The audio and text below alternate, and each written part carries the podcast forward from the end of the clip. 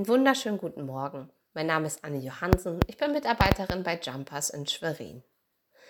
Falls Sie auch so eine kleine Fernseheule wie ich sind, dann sagt Ihnen bestimmt der Name Richterin Barbara Salisch etwas. Das war der Titel einer recht erfolgreichen Fernsehserie der Nullerjahre. Barbara Salisch, die übrigens wirklich so heißt und auch wirklich Richterin ist, löste jeden Abend von Montag bis Freitag in ihrem Gerichtssaal innerhalb einer halben Stunde die verworrensten Fälle.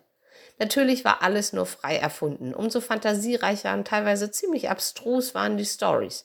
Von Diebstahl über Körperverletzung bis hin zu Mord war alles dabei. Und zum Schluss haben die Bösen ihre, ihre gerechte Strafe bekommen und die Guten wurden verteidigt und obsiegten. Happy End, oder?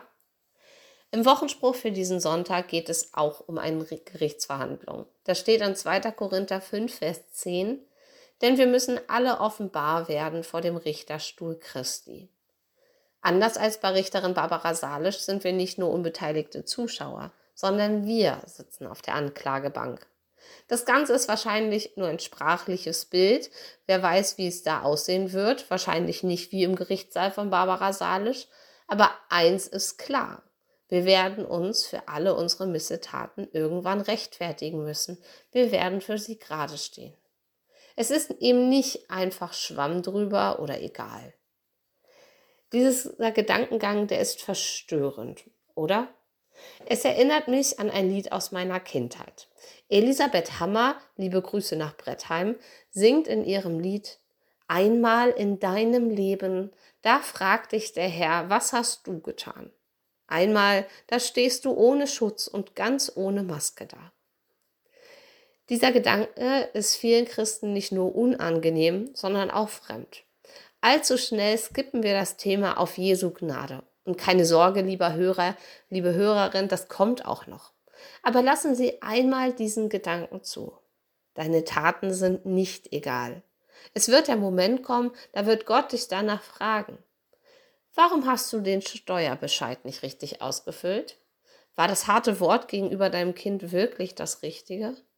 Wie du, wieso redest du so schlecht über deine Nachbarn? Warum hast du gegenüber deinen Kollegen nie erzählt, dass du Christ bist? Hinterfragen Sie sich.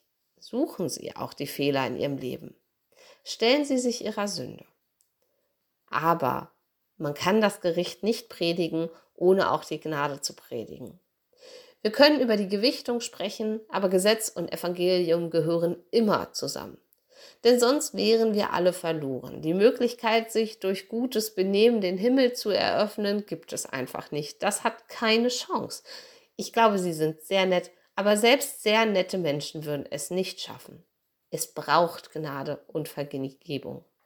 Und so heißt es in dem Lied weiter, Hör doch, was einst geschah am Kreuz auf Golgatha, als Christus für dich starb und dir das Heil erwarb.